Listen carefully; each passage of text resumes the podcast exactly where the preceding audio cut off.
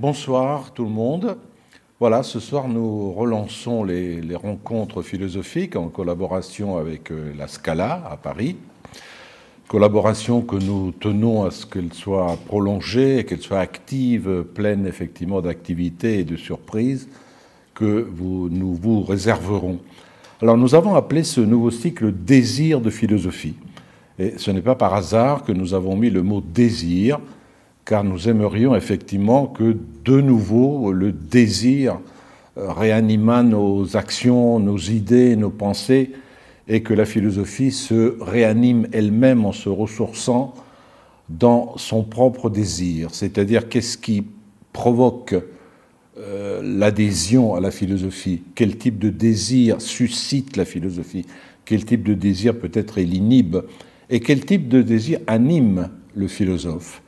Et nous voudrions qu'effectivement ce nouveau cycle marque une, meilleure ou une plus profonde euh, compénétration entre la pensée et le penseur. C'est-à-dire que la réflexion soit de nouveau ancrée dans l'esprit, dans le corps, dans la biographie, dans la vie de celui qui s'est lancé effectivement en philosophie. Aujourd'hui, nous avons besoin effectivement que ce désir se réanime. La philosophie a toujours été une activité de l'esprit ludique, joyeuse, jeune, belle, euh, active. Et on aimerait bien qu'aujourd'hui, l'époque que nous vivons, nous obligeant à une certaine mesure, à une certaine, un certain confinement de nos besoins, de nos désirs, de nos activités, la philosophie participe de nouveau à cette ouverture. C'est tout ce que nous souhaitons avec ces nouvelles rencontres donc, que nous organisons en collaboration entre les rencontres philosophiques de Monaco et euh, la Scala de Paris. J'en profite pour dire effectivement que les lieux de spectacle, les lieux de théâtre ont beaucoup aussi souffert de cette absence de désir particulier qui naît de la présence effectivement du public, de ce dialogue muet entre les corps des comédiens et les corps de ceux qui assistent, pourvu que cette euh, série sur les désirs de philosophie euh, provoque aussi effectivement un nouveau désir d'aller au spectacle, de vivre avec les autres, de vivre ensemble euh, les aventures de l'esprit qui nous animent. Voilà, la première série euh, sera ouverte donc ce soir avec la participation qui nous a honorés de Cynthia Fleury et de Camille Riquier qui vont maintenant prendre la parole chacun à son tour. Merci beaucoup et à nos prochaines rencontre les désirs de philosophie. Merci.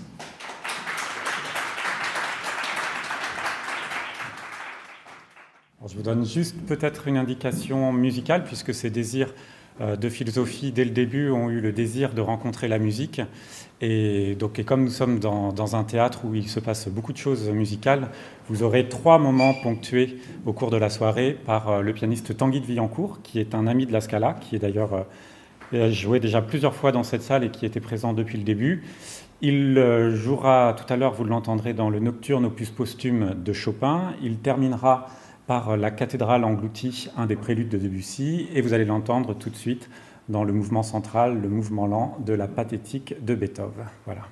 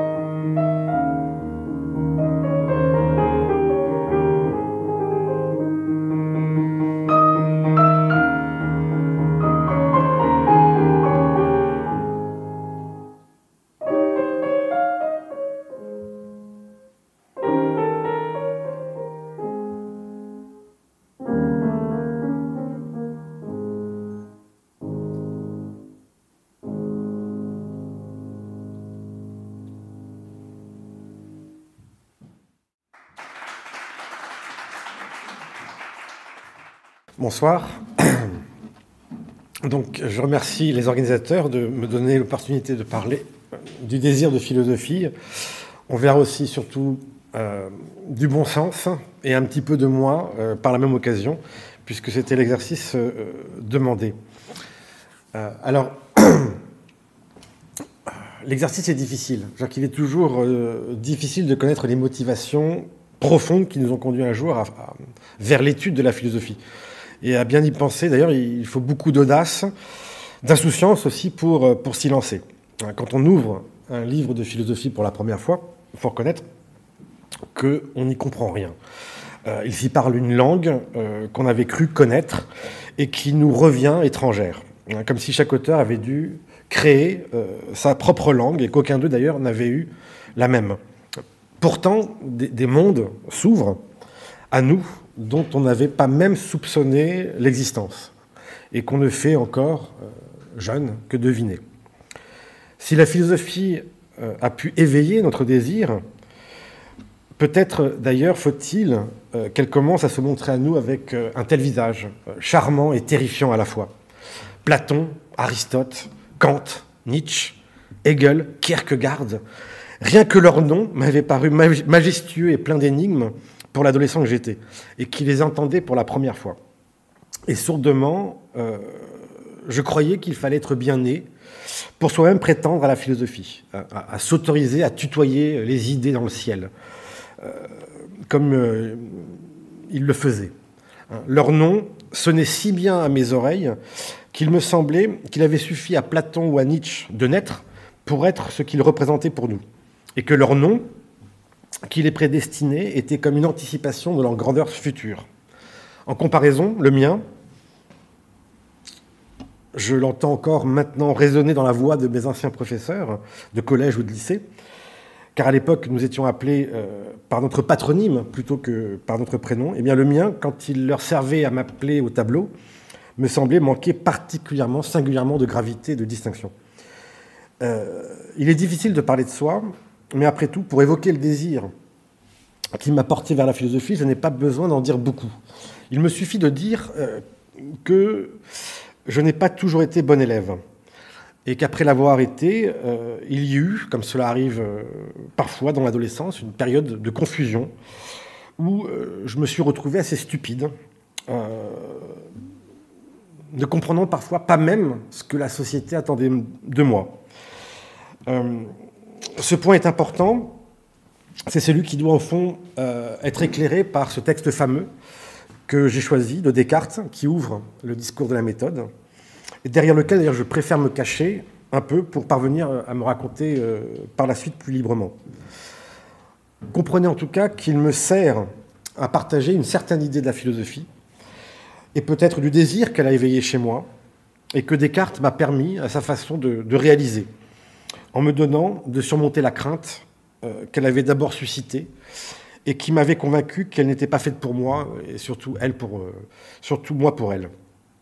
Donc euh, j'invite éventuellement à la lire.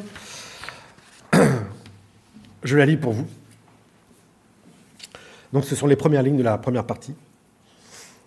Le bon sens est la chose du monde la mieux partagée, car chacun pense en être si bien pourvu que ceux-mêmes qui sont les plus difficiles à contenter en toute chose, en toute autre chose, n'ont point coutume d'en désirer plus qu'ils en ont. En quoi il n'est pas vraisemblable que tous se trompent. Mais plutôt, cela témoigne que la puissance de bien juger et distinguer le vrai d'avec le faux, qui est proprement ce qu'on nomme le bon sens ou la raison, est naturellement égale en tous les hommes, et ainsi que la diversité de nos opinions ne vient pas de ce que les uns sont plus raisonnables que les autres, mais seulement de ce que nous conduisons nos pensées par diverses voies et ne considérons pas les mêmes choses. Car ce n'est pas assez d'avoir l'esprit bon, mais le principal est de l'appliquer bien. Les plus grandes âmes sont capables des plus grands vices, aussi bien que des plus grandes vertus. Et ceux qui ne marchent que fort lentement peuvent avancer beaucoup davantage s'ils suivent toujours le droit chemin que ne font ceux qui courent et qui s'en éloignent. Commençons par cette première phrase si célèbre. Le bon sens est la chose du monde la mieux partagée. C'est une des citations les plus connues. Il y a pourtant bien des façons de l'entendre. Deleuze euh, considérait que l'on lui prêtait trop d'importance et que c'était déjà du temps de Descartes une, vieille plaisanterie qui circulait. Et c'est vrai qu'il y a matière à rire. Euh, j'ai retrouvé d'ailleurs cette citation dans la bouche de Coluche lui-même. Coluche n'a pas manqué de voir la force comique de cette phrase. Il cite Descartes dans l'un de ses, de, sketchs. Je, l'ai retranscrit, je me permets aussi de le citer. C'est Descartes d'ailleurs, euh, c'est un philosophe, euh, enfin il est mort, enfin vous voyez déjà l'embarras quand à chaque fois il s'agit de parler d'un philosophe. Bref, on ne compte pas, dit-il. Il disait que l'intelligence est la chose la mieux répartie chez les hommes parce que quoi qu'il en soit pourvu, il a toujours l'impression d'en avoir assez, vu que c'est avec ça qu'il en juge. Et Descartes, effectivement, prend aussi l'idée en ce sens. Hein, on a vu euh, des gens se plaindre qu'ils avaient peu de mémoire, qu'ils manquaient d'imagination. On a vu des gens envier chez les autres des qualités qui leur semblaient faire défaut. Mais il est rare qu'on les ait vus se plaindre d'être bêtes. À supposer d'ailleurs que le bon sens ne serve qu'à désigner l'intelligence. Mais c'est encore autre chose, nous y reviendrons. En effet, cela semble à première vue impossible, euh, non seulement parce qu'il faut bien que chacun se contente de ce qu'il a, mais parce qu'on ne voit pas non plus qu'un esprit puisse s'estimer à sa juste valeur, puisqu'il est lui-même l'instrument par quoi il en juge. Comme le dit Coluche, vu que c'est avec ça qu'il en juge. C'est vrai. Et cela peut en effet euh, prêter à rire. Pourtant, je ne me résous pas à suivre jusqu'au bout cette première impression, qui n'est que partiellement exacte. Et pour tout dire, je n'ai jamais cru que cette phrase ne faisait que reprendre une vieille plaisanterie. Pas plus qu'on ne rencontre que des gens qui sont toujours satisfaits d'eux-mêmes. Comme l'écrit Sartre, c'est que l'idée se comprend mal dans la solitude. Pour, pour l'entendre, il faut supposer que l'on se soit toujours déjà comparé aux autres. Autrement dit, l'idée intervient à l'intérieur de hiérarchies constituées, qui diffèrent en fonction du milieu économique, social et familial, et qui situent les hommes entre eux.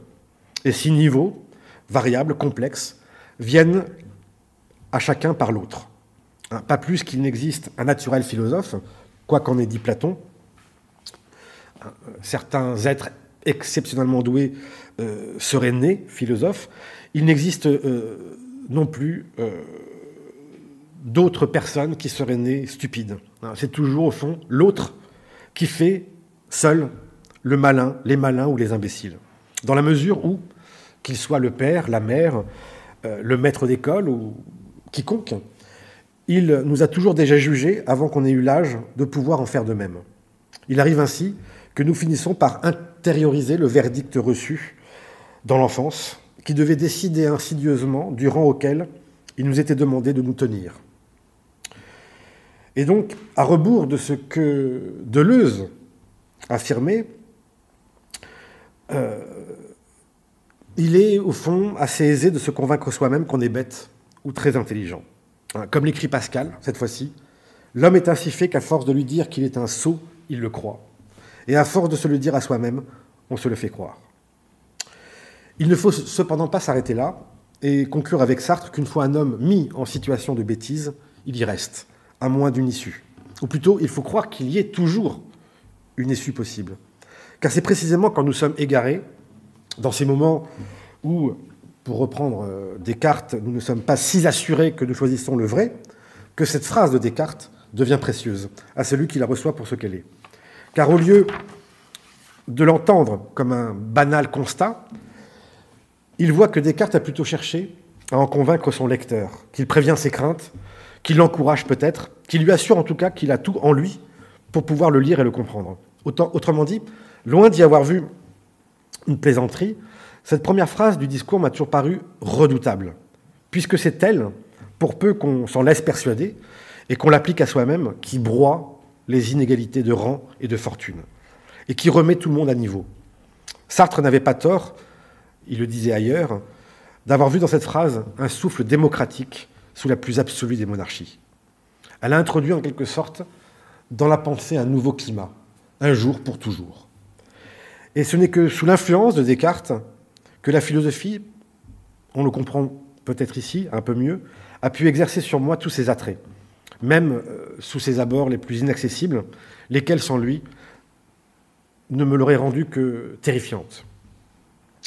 D'ailleurs, on comprend que ce n'est pas tant le désir qu'éveille la philosophie euh, qui est décisif à mes yeux, car au fond, je veux croire que ce désir se rencontre chez tout le monde, mais l'école du bon sens qui m'a permis de le suivre, de le réaliser. Car il faut comprendre que l'école du bon sens forme un cercle, un cercle dont on ne sort pas, dont on ne sort plus une fois qu'on y est rentré, et qui peut se prendre de deux façons très différentes selon que, tournant d'un côté, il rabaisse celui qui avait de lui une trop grande estime, ou bien que, tournant de l'autre, il élève celui qui n'en avait pas assez et se méfiait de lui-même.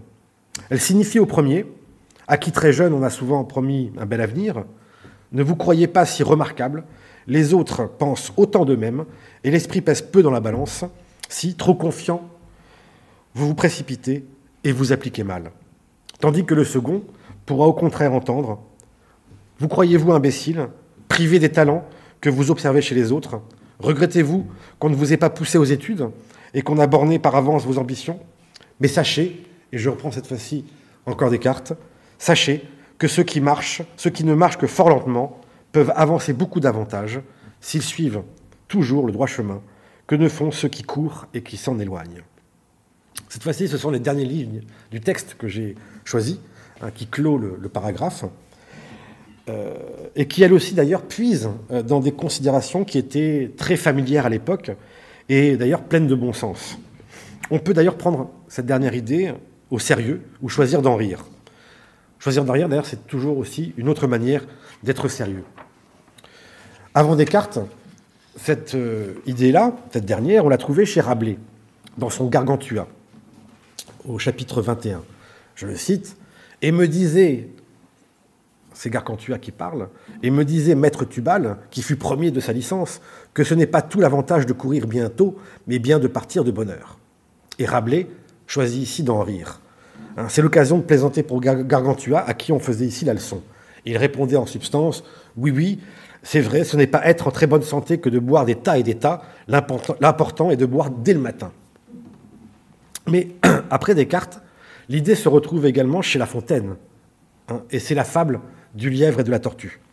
La, Fontaine, au contraire, lui découvrait un sens plus élevé et toute une morale quand il écrit en effet Rien ne sert de courir, il faut partir à point. Vous le voyez, Rabelais, d'un côté, abaisse celui qui s'élève, et choisit de tourner en dérision ceux qui font profession d'être savants, d'être très savants, les sorbonagres, comme il le disait. Et La Fontaine prend le parti au contraire de la tortue, que le lièvre tenait pour inférieur à lui. Et il choisit au contraire d'élever celui qui s'abaisse. Il invite son lecteur à tirer une leçon de l'opiniâtreté de la tortue. En un sens, il me semble que Descartes contient l'un et l'autre, dans la mesure où l'école du bon sens opère dans les deux sens à la fois. Il trouve ainsi le, parfait équilibre entre Rabelais et La Fontaine. Et pour la première fois, en effet, la philosophie est sortie de l'école. Elle est sortie de l'école comme elle a permis à ceux qui en étaient exclus d'y rentrer. Car pour la première fois, elle entend s'adresser aux uns comme aux autres. D'un côté, aux grands, aux, savants. Et pour Descartes, c'était une façon de, de supplier les doctes de garder leur bon sens et de ne pas le juger avant de l'avoir lu. Et de l'autre, aux petits, puisque c'était de même façon dire aux ignorants que leur vieux, gros bon sens était bien suffisant pour s'accorder le droit de savoir. En choisissant d'écrire dans la langue de son pays, pour être lu des femmes et des enfants, comme il le disait, Descartes considère en effet que sans les préjugés des doctes, cela recevrait plus aisément les nouveautés de sa pensée. Et je veux croire qu'il y ait réussi. De toutes les objections qui lui furent adressées, et elles furent nombreuses parce qu'il les réclamait, il me semble que ce sont celles que lui avaient formulées une femme et un enfant auxquelles j'ai été le plus sensible et qui encore maintenant me paraissent, parmi les plus fines. Je veux dire celle de la princesse Élisabeth de Bohême et celle du jeune étudiant Burman. Alors, je laisse peut-être à Cynthia Fleury le soin de s'identifier à la princesse Élisabeth, mais quoique pourrait laisser penser mon prénom, on comprend que je m'identifie plutôt au jeune Burman. Et en philosophie, ça veut dire l'enfant que je fus, qui me semble n'être pas mort, et qui s'évertue encore aujourd'hui à trouver les mots pour dire ce qu'il n'avait pas pu dire avant. Il est donc possible, vous voyez, de transposer à notre temps euh, ce que nous dit Descartes. Et je veux croire que Descartes continue à s'adresser aujourd'hui à tous ceux qui se trouvent plus bas que haut dans la hiérarchie sociale, et dont le malheur est qu'ils n'ont pas attendu qu'un autre leur refusent un droit, un droit à la philosophie pour se le refuser à eux-mêmes. C'est bien, comme il le dit, parce que nous avons été enfants avant que d'être hommes, que l'enfant a commencé à se soumettre à une raison extérieure que le bon sens cartésien pouvait devenir pour lui si libérateur, comme il en un sens il est devenu si libérateur pour moi. Je termine ainsi, mais comprenez aussi maintenant peut-être qu'il y a plusieurs manières d'entendre un tel bon sens. Et la manière dont, en quelque sorte, il m'a encouragé à faire de la philosophie, à exprimer un tel désir. Si le bon sens est bien ce par quoi l'on distingue le vrai d'avec le faux, ou le bien d'avec le mal, on comprend donc que chacun peut lui donner la signification qui lui convient le mieux, qui peut être la raison ou l'entendement, hein, euh, la, la ou la Verstand, mais à moi, comme il m'est apparu être un bon sens sans très grande lumière, il m'a plu de le reconnaître non pas dans la raison ou l'intelligence, mais plutôt dans ce que Pascal appelait l'esprit de finesse, dans le sentiment de Rousseau, ou encore dans l'intuition de, de Bergson. Et je saisis d'ailleurs peut-être mieux à présent d'où je l'ai conçu ainsi. Il me semble que les lecteurs qui aiment à se retrouver dans ces auteurs, comme moi, sont aussi ceux qui veulent croire que l'enfant a, a sa part dans la vérité, et que celui-ci n'avait beau que la sentir dans la puissance où il était alors de l'exprimer et de la défendre par l'argument, il avait encore raison d'y tenir en secret par l'intuition. Et je remarque, et je me mets un peu à parler comme Descartes, et je remarque que si on était depuis détrompé sur bien des opinions qu'on estimait à tort suffisamment acquises, c'est aussi à l'âge mûr qu'on espère retrouver la vérité de toutes celles qui étaient si incertaines, enfants, qu'on les avait gardées pour soi, faute d'une langue maîtrisée pour les articuler. Cet âge où nos facultés se découvrent, s'épanouissent, est aussi celui que l'enfant, tapis en nous, avait patiemment attendu pour qu'on lui amène enfin, selon la formule éblouissante de Husserl, l'expérience pure et pour ainsi dire muette encore, à l'expression de son propre sens. Toujours est-il que c'est pour toutes ces raisons que mon désir de philosophie a pu demeurer intact et que la leçon de Descartes reste à mes yeux toujours excellente, puisqu'elle consiste à dire qu'elle n'est pas une affaire de génie, ni même de talent, puisque celui-là même qui en aurait beaucoup n'a pas à s'en préoccuper. Seul compte la méthode qu'on s'est forgée, celle qu'on acquiert peu à peu, et de laquelle même un esprit faible, qui avait cru un jour ce stupide, même un esprit faible peut espérer tirer de beaux fruits. Merci.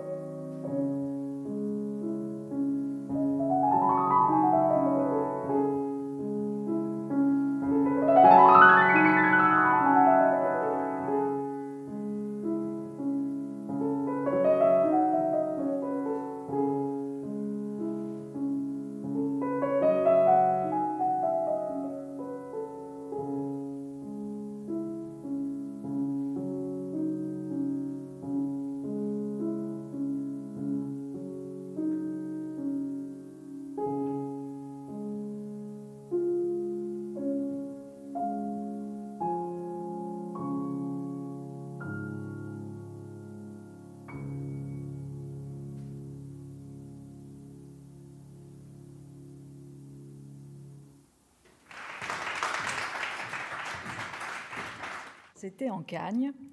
Christian Jambet commençait l'explication de la première préface de la critique de la raison pure. Quelques lignes introductives, enfin, pour valider le choix qui avait été le mien depuis euh, plusieurs années, le choix des études de philosophie. Et ce texte que vous allez euh, entendre, que Camille Riquier va vous lire, ce texte aussi pour comprendre ce que Platon signifie lorsqu'il définit la connaissance des concepts comme acte de réminiscence. Dans cette préface, Kant parle de la raison, de son embarras à ne pouvoir faire autrement, à savoir penser l'au-delà de l'expérience. Comment faire alors pour distinguer le vrai du faux, puisqu'ils peuvent tous deux renvoyer au champ de la pensée? On peut espérer se rassurer en posant que l'expérience sera la seule pierre de touche, mais c'est une erreur à ne pas commettre. Comment créer une métaphysique digne de ce nom? Empêcher la raison de poursuivre sa dialectique transcendantale, c'est la mutiler. Mais le faire hors de toute méthodologie ancienne, c'est prendre le risque d'une sortie de route définitive. Il faut se rappeler l'étymologie du désir et la trace du sidus, sidéris, de l'étoile qu'on cherche et qui guide, de la boussole kantienne, de l'Orient qui se lève, Orient métaphysique, comme l'écrit Henri Corbin. Et là, en entendant Jean Bay, grand spécialiste de Corbin, lire magnifiquement la préface kantienne, j'ai eu mon premier souvenir, celui de l'embarras de ma raison. Enfin, savoir que cet embarras est source de santé, de grande santé. représentant de Descartes, ça introduit temporairement, qui n'est pas si étranger à la raison kantienne.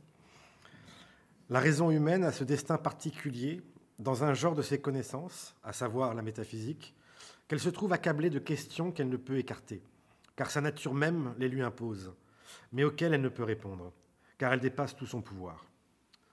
Ce n'est pas sa faute si elle tombe dans cet embarras. Elle part de principes, propositions fondamentales, dont elle ne peut éviter l'usage dans le cours de l'expérience, lequel usage se trouve en même temps suffisamment garanti par cette même expérience. S'appuyant sur ces principes, la raison s'élève toujours plus haut, comme le veut du reste sa nature, vers des conditions de leur application légitime toujours plus éloignées. S'apercevant que ce faisant, son entreprise ne peut que rester toujours inachevée, les questions ne cessant jamais de se succéder les unes aux autres, elle se voit contrainte de recourir à des principes dépassant tout usage empirique possible, mais néanmoins apparemment si dignes de confiance que même le sens commun se trouve en accord avec eux.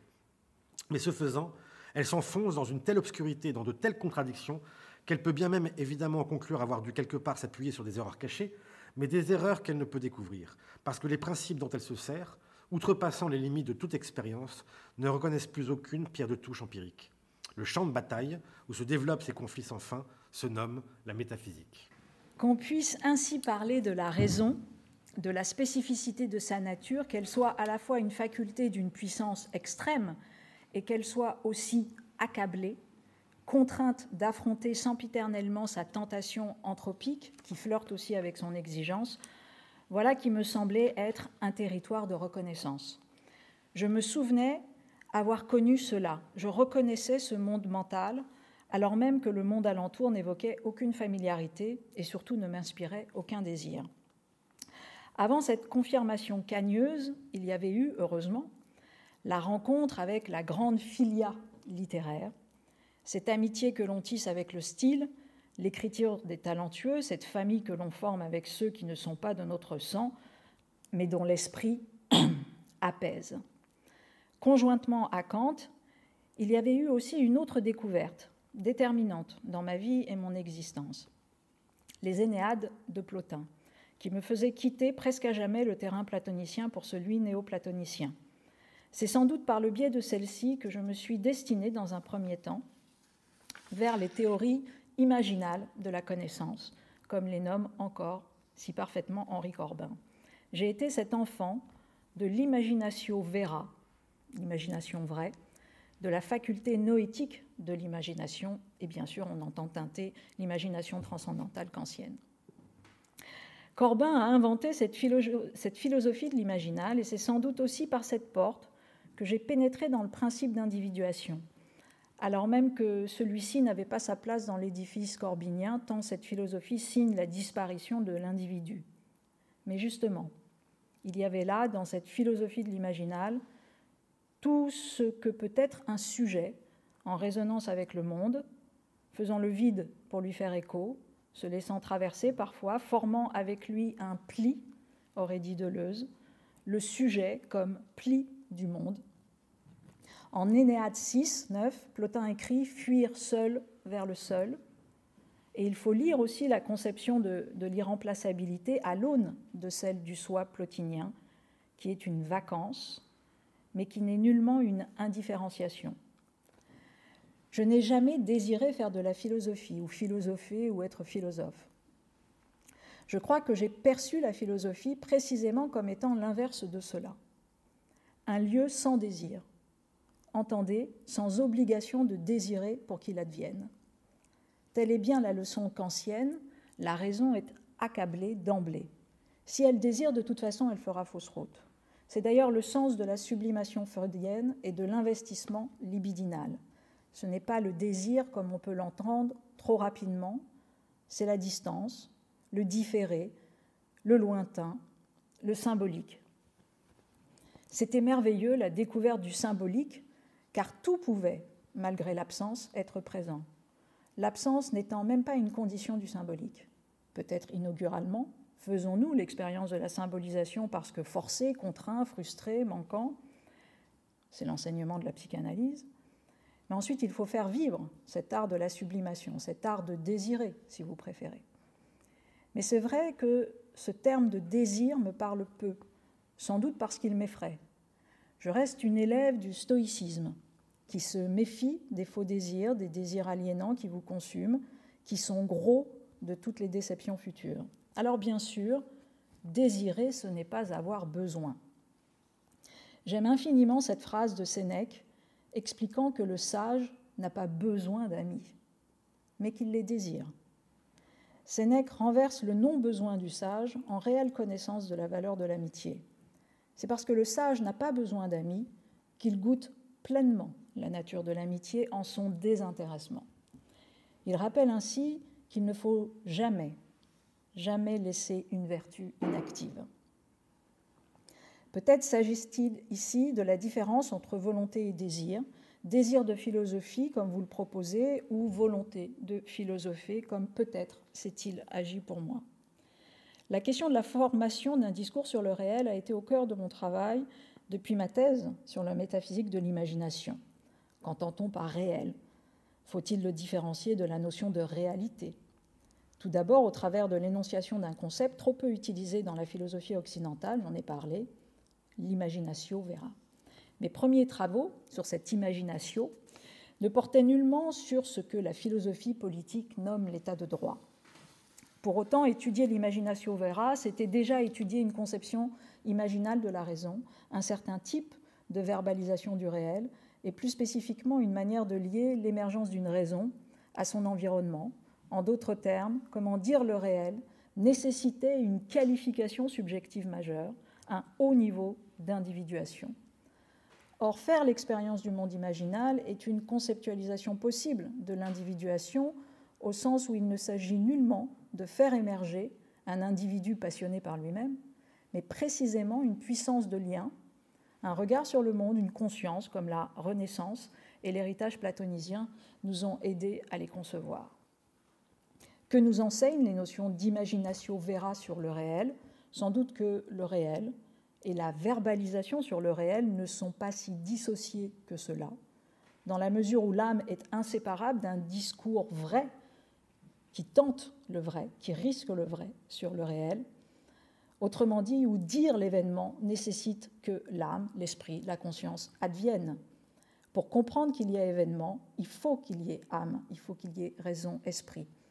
Et puis chacun aussi de se demander, j'aimerais bien connaître cet événement où l'âme n'advient pas. Plus tard, l'insertion sociale de cette conscience m'est aussi apparue nécessaire, même si euh, elle n'était pas encore présente dans mes premiers travaux.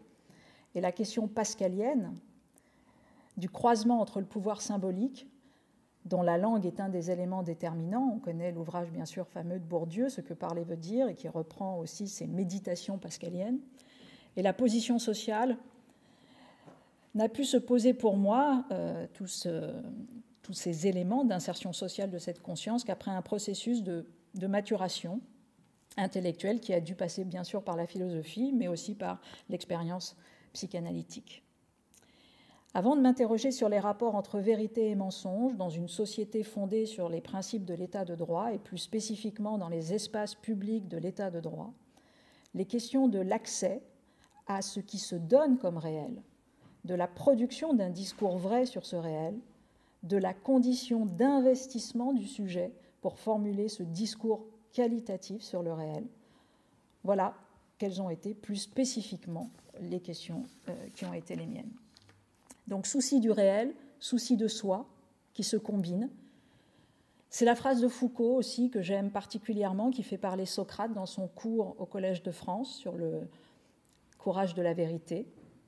Là aussi, la parésia dit ce souci d'une articulation totale entre le réel et le sujet qui le pense et l'investit, que craint Socrate?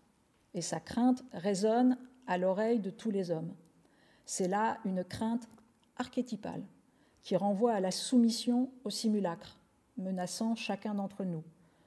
Le souci de soi est une exigence du non-oubli de soi. Attention, je n'hypostasie pas le soi. Ça ne, me va pas davantage. Et d'ailleurs, c'est pour cela que j'ai développé euh, par la suite la thiase dionysiaque comme un symbole du principe d'individuation. Mais malgré tout, les rhéteurs ont ce talent de créer l'oubli de soi-même. Ce qui distingue la parole socratique de la parole rhétorique, on va dire sophistique. C'est bien cette capacité pour l'une à dire le souci de soi et pour l'autre de tout faire pour que l'on oublie le soi.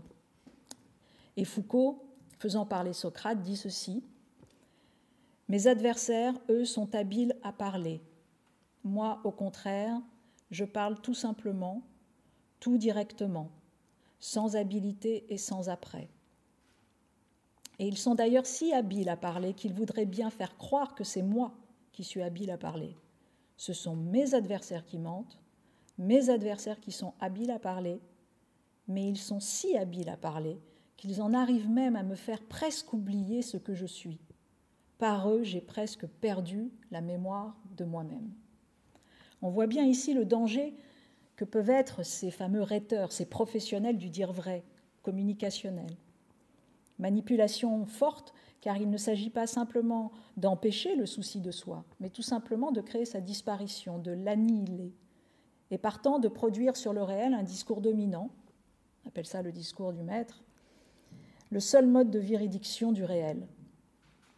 Les rhéteurs, les sophisticiens, les sophistes prennent plutôt la main sur la définition du réel, sur la manière d'être au monde et la soumission à l'ordre préexistant.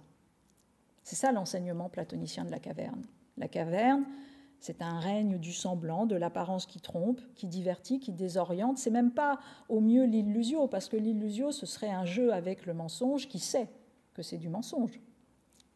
Non, là, c'est une boussole inversée, déboussolée. La caverne ne renvoie pas nécessairement à un espace physique, elle est d'abord un espace mental, psychique, un niveau minime d'intensité imaginale, le non-déploiement de la faculté imaginale qui maintient le sujet dans la caverne et dans une acception du réel tronqué. Le monde imaginal est précisément l'antithèse de cette caverne. Il n'est pas l'antithèse du monde fictionnel, le récit étant même un mode essentiel de l'énonciation de la faculté imaginale. Mais faire récit, c'est accéder au réel, c'est se soucier de l'événement que peut produire son savoir, c'est comprendre la part du jeu, et vous l'écrivez dans tous les sens, dans le savoir. Et pour conclure, d'ailleurs, une des questions essentielles posées par la métaphysique de l'imagination est celle de la littérature, se définissant comme susceptible de répondre à l'urgence politique dans la mesure où elle se soucie du réel, de celui qu'elle invente, auquel elle ne se soumet pas, de celui qu'elle fait émerger par la puissance de son style et l'émancipation de son discours.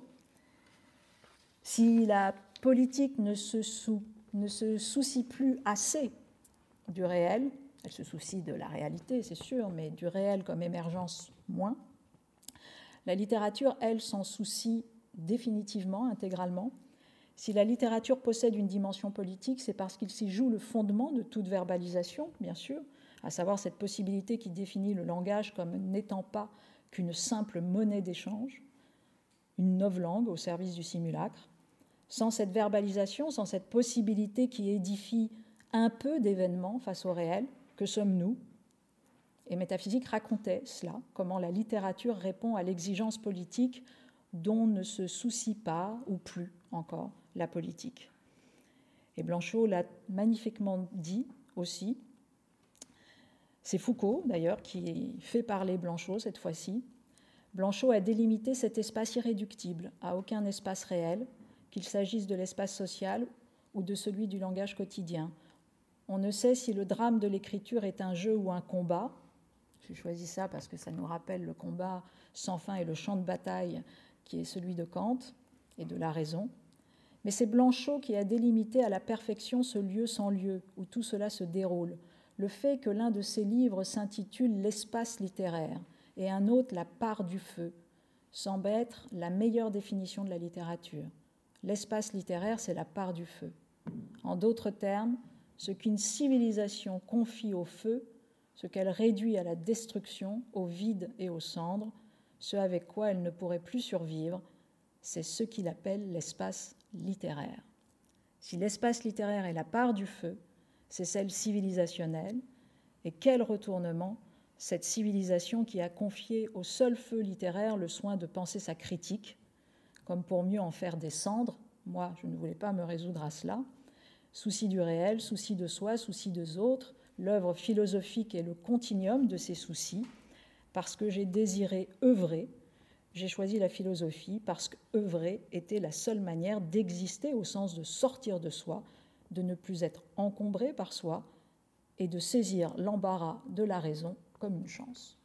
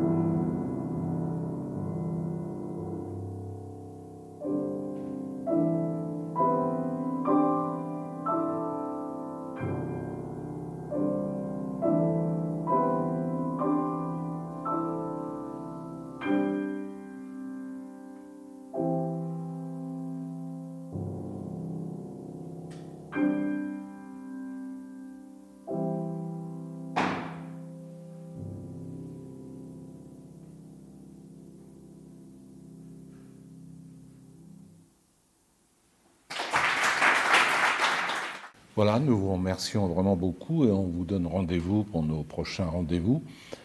On vous donne rendez-vous pour le prochain rendez-vous, c'est vraiment nul ça. Bon, on recommence tout. Donc euh, bonsoir et merci beaucoup d'avoir écouté.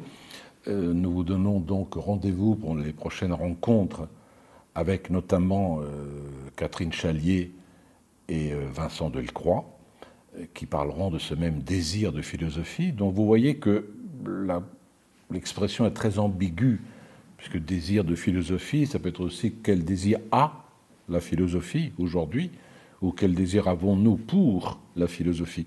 Et le mot désir, il nous a amené depuis euh, l'imagination vera jusqu'à l'esprit de finesse, tout simplement parce que le terme de désir a quelque chose dans, son, dans, son, dans sa nomination d'astral, de sidérant, de distance. Et il est aussi facile de définir le besoin qu'il est évidemment difficile de définir le désir qui serait à la lettre le, la désidération, c'est-à-dire le moment où les sidérats, les astres, ne voyagent plus ou, ou, sont morts, mais dont la lumière, comme celle des étoiles, nous parvient encore. Donc désir de philosophie, encore et toujours, en ne sachant toujours pas si c'est volonté de philosophie, si c'est volonté de philosophie, si c'est envie de philosophie, goût de philosophie. Mais nous verrons tout ça dans les prochaines séances de désir de philosophie avec les rencontres philosophiques de Monaco et la Scala Paris. Je remercie tout le monde. Bonne soirée.